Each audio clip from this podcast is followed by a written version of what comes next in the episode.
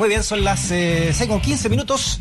Comenzando ya razones editoriales. Si te vienes recién integrando, te saludamos también, ¿no? Estamos. Eh, está todo prendido, ¿no? Está prendido el fax, el teletipo, todo, el, el WhatsApp también, más 569. 8881-5017. Nos puedes ver también a través de Santiago TV en la tele a color 50.1. Esa 20 TV, estamos en el 166 Mundo Pacífico 522. Todas las redes sociales, radiosach.cl. Nos vemos, nos escuchamos también ahí. Y también en YouTube, en Facebook, en Twitter y en la Transistor. Estamos, por supuesto, en la 94.5. Vamos a hablar de un hecho que podría ser bien inédito ¿eh? en, la historia de Chile incluso. ¿eh? No, no, sé si hay un antecedente como este. Fíjate que la Corte de Apelaciones de Santiago rechazó un reclamo de ilegalidad presentado eh, por la empresa Desarrollo Inmobiliario Bellavista contra la Municipalidad de Recoleta. Esto en medio de la disputa por la legalidad de la construcción de una torre del conjunto Armónico Bellavista, así se llama. La empresa eh, ya comunicó que va a apelar a la Corte Suprema mientras el municipio eh, advierte que el permiso de edificación caducó y por lo tanto la construcción debería ser demolida, una construcción que se demuela. Interesante tema que tiene mucho de política, pero también de desarrollo urbano, que vamos a hablar precisamente con el alcalde de la comuna, apenas pues, logremos establecer eh, contacto con él, con, con Daniel, con Daniel porque esto es un litigio que ya eh, tiene bastante bastante tiempo ya, ¿no? Para entenderlo, también para comprenderlo y para ver también el, el precedente que podría sentar entonces eh, en el negocio inmobiliario, pero también en nuestra política comunal, por supuesto.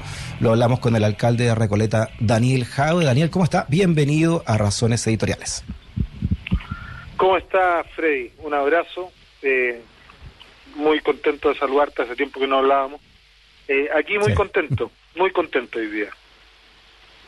Eh, Daniel, ¿cómo hacemos un, un, resumen en qué consiste realmente esta causa judicial que ganan ustedes ahora en la Corte de Apelaciones?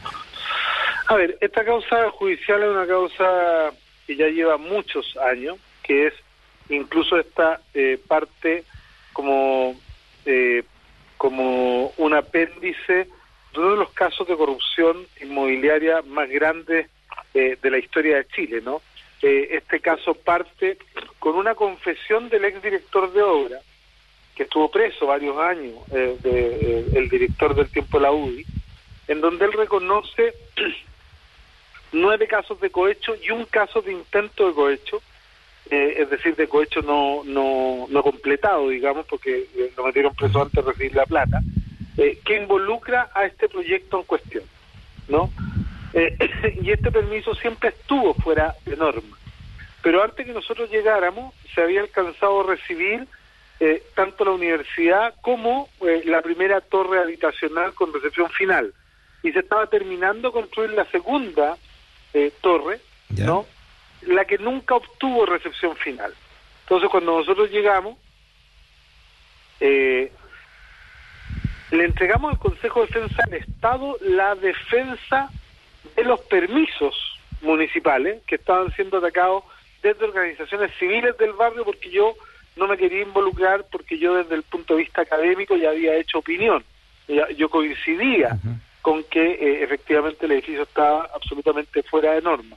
Eh, y como no quería emitir opinión, le pedí al Consejo de Defensa del Estado que defendiera al actual municipal.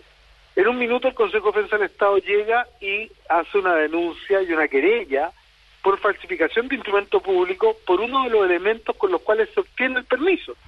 Entonces, cuando el Consejo de Defensa del Estado, al cual yo le pido que de, defienda los permisos, llega a la conclusión de que hay uno de, los, uno de los documentos falsificados, yo digo, entonces no podemos seguir defendiendo los permisos, eh, y le pido al Consejo que se allane a la nulidad de derecho público de los permisos, y el Consejo me dice que no lo puede hacer y por lo tanto me devuelve el patrocinio y yo me allano. Después del allanamiento yeah. doy orden de demolición. Y en el primer minuto, la Corte Suprema, después de un juicio larguísimo, rechaza la orden de demolición, ¿no? Eh, y exige cambios futuros al proyecto eh, y dice que eh, lo que está debe ser respetado. Sin embargo, la obra no cumple con los elementos para recibir la recepción final. Y por lo tanto, nosotros insistimos cada vez que la piden de que no se le puede otorgar porque no están las condiciones. Y finalmente el permiso caduca porque los permisos de construcción tienen una duración de tres años. Entonces, cuando queda sin permiso, ya nadie puede obtener la recepción final y ahí nosotros damos un segundo decreto de demolición que tiene razones distintas al primero, ¿no? Es porque ya caducaron los permisos y por lo tanto no va a poder ser recibido porque eh, está además fuera de norma.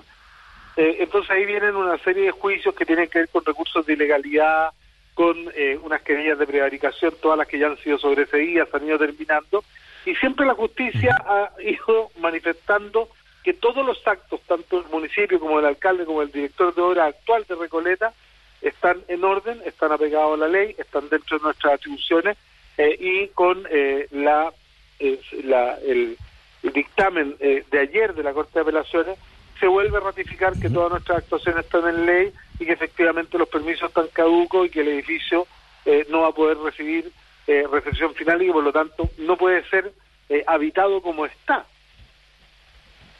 Ya. Eh, ¿de, qué, ¿De qué estamos hablando, Daniel, para explicarlo a todo Chile? ¿no? ¿De qué, qué, edificio, un edificio, de 20 pisos, construido, un edificio de 20 pisos construido en una zona en donde solo se pueden construir 9. Ya, ya. Es una torre gemela de otra ya, que ya se construyó. Exacto. No en la primera, claro, recibió la recepción final antes de nuestra llegada eh, al municipio de Recoleta.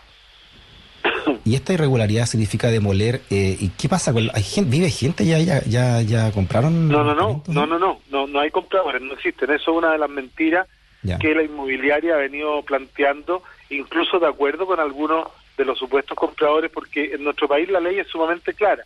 Cuando tú compras un edificio nuevo, para poder comprarlo, un departamento nuevo, una casa nueva, la casa tiene que tener recepción final. Por lo tanto, lo que puede haber habido son eh, manifestación de intención de compra, promesas de compra y venta. Pero nadie puede vender algo que no tiene recepción final y que además, imagínate, tú podrías comprar un departamento en el piso 15 en un lugar donde se puede construir hasta 9. No. Claro. No te lo pregunto, Daniel, porque eh, alcaldes que, hemos entrevistado o que han sido parte también de nuestro programa como panelista, tú también lo fuiste en, eh, un tiempo en la otra radio que te, que teníamos como panelista, ¿te acuerdas? Han señalado esta, un modo operandi de, ciertos, de ciertas inmobiliarias que, que, trabajan, digamos, con los hechos consumados. O sea, pidiendo perdón y más que permisos.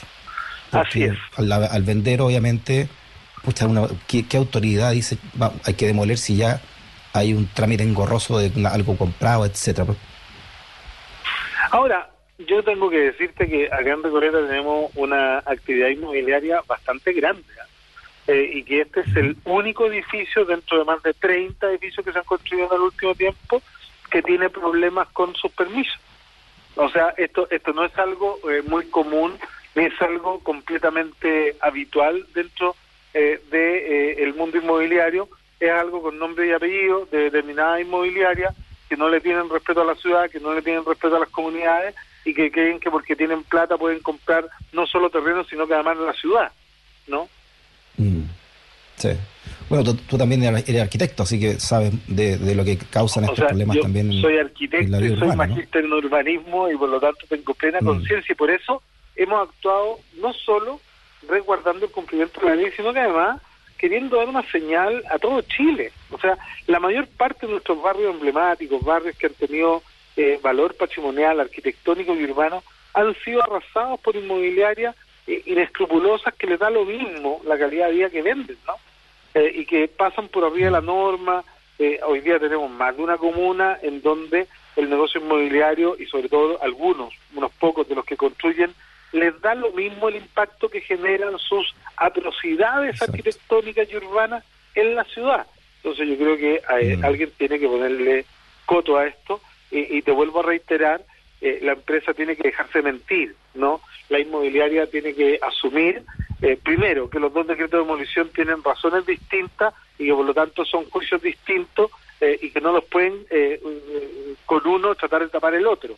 Aquí hay caducidad de los permisos y los permisos ya no están vigentes y por lo tanto no se pueden ni recibir el edificio que está construido, ni por supuesto construir la cuarta torre que pretendían construir, ¿no? Eh, y que ya mm. tampoco tiene permiso alguno, digamos. Me, imagino que la demolición, si, si se, lleva, se lleva a cabo finalmente, ¿no? Eh, si se gana esto en la Corte Suprema de parte del municipio, eh, tiene que ser el edificio completo. No, no creo que se, se pueda demoler hasta el, no, hasta el noveno, nomás. No, no sé cómo son las técnicas de hoy. No, no, no. Hoy día se puede cortar el edificio y se puede demoler por parte. Pueden eh, volver a, a, dejar el edificio hasta que cumpla con la norma. Ah, perfecto. No, se, puede, se puede, ahora, ellos tienen que asumir el costo, eh, y es un costo importante, ¿no? Pero tienen que entender los que se dedican al mundo inmobiliario que es tan rentable eh, mm. Que efectivamente pasar por sobre la ley sale caro, ¿no? Actuar eh, dentro del marco de la ley siempre es mucho mejor eh, y asegura no solo hacer buenos negocios, sino que también que la ley y el derecho a la ciudad también sea respetado. Sí, Daniel, y esto entonces va a la Suprema, según dijeron la, gente de la inmobiliaria, ¿no? ¿Qué plazo podría tener eso? A ver, hay una posibilidad de casación, pero eh, hay algo que ellos no, no cuentan, digamos, que la Suprema ya se manifestó en una opinión eh, anterior y que esa opinión eh, que reconoce la caducidad de los permisos fue tomada en cuenta por la Corte de Apelaciones, la que ratifica que los permisos están caducados y que por lo tanto pueden ir y pueden recurrir, puede demorarse algún tiempo más, pero yo creo que la contundencia del fallo hace que sea muy difícil que la Corte Suprema pueda revertir una decisión como eh, la que ha tomado, tomando en consideración además que fallos anteriores de la misma instancia, de la Corte Suprema, eh, nos siguen dando la razón. Incluso ¿ah? ellos, eh, ellos llevaron un juicio por prevaricación en contra mía durante mucho tiempo, incluso cuando el Ministerio Público decidió no perseverar porque no encontraba indicio alguno de delito, ellos forzaron la acusación yendo al Tribunal Constitucional. El Tribunal Constitucional les dio la posibilidad de acusar y no fueron capaces de llevar adelante la acusación y esa eh, querella también está sobreseída. Entonces, esto ha sido una batalla tremenda porque en nuestro país enfrentar la corrupción y la mala fe eh, eh, cuesta caro, es largo, ¿no? Eh, y tiene tiene muchos muchos intereses mm. cruzados, ¿no? Y, y, tú dices que esta demolición correría por por, por parte de la, de la inmobiliaria. Ellos deben hacer. Tiene que correr por parte de la inmobiliaria y es a costo de ellos. Hay otra opción, que es que nosotros demoliéramos a través de una licitación pública y que después recurriéramos a través de un juicio, ¿no? Para que la inmobiliaria eh, nos devolviera los dineros. Pero una municipalidad pobre como Recoleta no puede darse ese lujo, son varios miles de millones de pesos. Me imagino. Eh, no, estamos ya sobre el tiempo, Daniel, pero permíteme hacerte una pregunta eh, al margen de, de este tema eh, ¿qué es la llegada de la presidenta Bachelet a Chile? ¿no? ¿Cómo, desde la política, cómo, cómo lees tú esta llegada de la, de la presidenta de la República? Bueno, yo creo que eh, la presidenta Bachelet eh, siempre ha sido un aporte al desarrollo de la política del país, no por algo ha sido presidenta dos veces. Y por lo tanto yo creo que ella va a seguir siendo un aporte eh, y pues, considero que siempre será una buena noticia que ella vuelva. En una de esas logra también ordenar un poco eh, a una parte del sector al cual ella representa eh, y que hoy día está bastante huérfano de liderazgos importantes, digamos. Ya. Y por último, ¿qué te, qué te pareció eh, finalmente que se llegó a un, a un, en el Pleno a un, a un acuerdo y va a poder eh, modificarse la, la, la, Constitución por, por este Parlamento, ¿no? Con, con un quórum de cuatro séptimos y en algunas materias con plebiscito o dos tercios en, en, un caso también de alguna. ¿Qué, te parece que este Parlamento tenga al menos la posibilidad de, esa modificación? Eh, a mí me parece complejo, pero yo la verdad que estoy por respetar la decisión de la convención y apoyarla en todo lo que decida, eh, más allá de si me gusta eh, algún detalle, algo de lo que quedó escrito, yo creo que aquí hay que partir de una base que es muy concreta, ¿no? Primero, este es el organismo más democrático y representativo de la historia de la República en Chile, que por primera vez ha escrito una constitución profundamente democrática eh, y además que las capacidades técnicas instaladas que tiene esa convención eh, son tantas y tanto más amplias que la que ha tenido el Congreso eh, durante los 30 años anteriores, que yo creo que aquí hay que jugársela completamente por el apruebo y a partir de esta constitución que además incorpora elementos de democracia directa que van a hacer eh, mucho más posible su modificación sin tantas ataduras como las que tenía antes. Eh, creo que hay que ir a probar todo lo que ellos propongan eh, y eh, esto va a dar inicio a un nuevo ciclo político en donde la ciudadanía va a poder premiar al sistema político cada vez que lo crea necesario. Y eso, ese solo elemento, no además de todo lo otro, del reconocimiento de los pueblos originarios, del Estado social de derechos, de la paridad, de la democracia paritaria eh, y de todo lo que avanza en el reconocimiento de una serie de materias, los derechos laborales, eh, creo que eh, el solo hecho de que incorpore elementos de democracia directa ya es diez veces mejor, cien veces mejor que la constitución de la dictadura que tanto le gusta a un sector de nuestro sistema político, ¿no? Muy bien, Daniel. Hoy te llega una pregunta, última pregunta de, de, Octavio, un auditor, nos escribe a nuestro WhatsApp. Pregunta si hay antecedentes en Chile de demoliciones de edificios construidos fuera de No, no hay. No será la primera vez que ah, Recoleta sea la primera municipalidad que logra algo distinto, digamos, en la gestión política. Muy bien, el alcalde de Recoleta, Daniel Jade. Daniel, te mando un abrazo grandote, ¿eh? que estés muy bien. Gracias, Freddy, te mando un abrazo a ti también y gracias por este espacio. Chao, chao.